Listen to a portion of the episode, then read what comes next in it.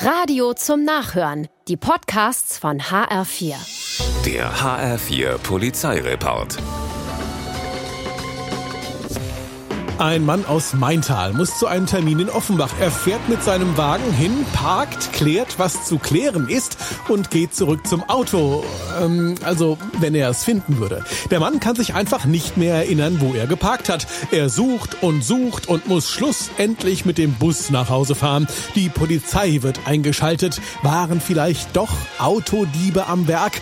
Nein, der Wagen wird nur einen Tag später gefunden, korrekt geparkt in einer Parallelstraße. Besitzer und Auto werden wiedervereint.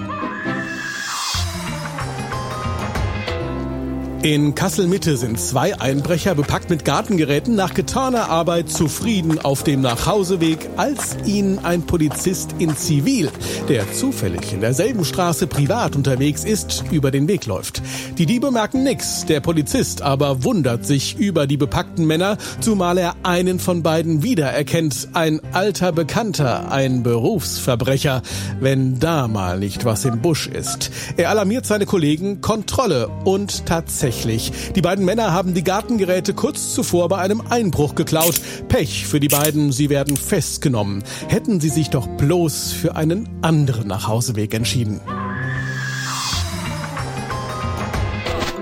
Fahrraddiebe hören offenbar selten HR4, sonst würde das hier nicht dauernd passieren. In Stockstadt klaut ein Dieb ein Rad. Anschließend bietet er es im Internet zum Kauf an, was dem 51-jährigen Besitzer prompt auffällt.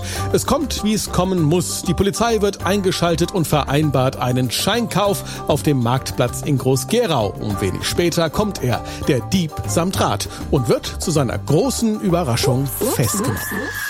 Der HR4 Polizeireport mit Sascha Lapp. Auch als Podcast und auf hr4.de.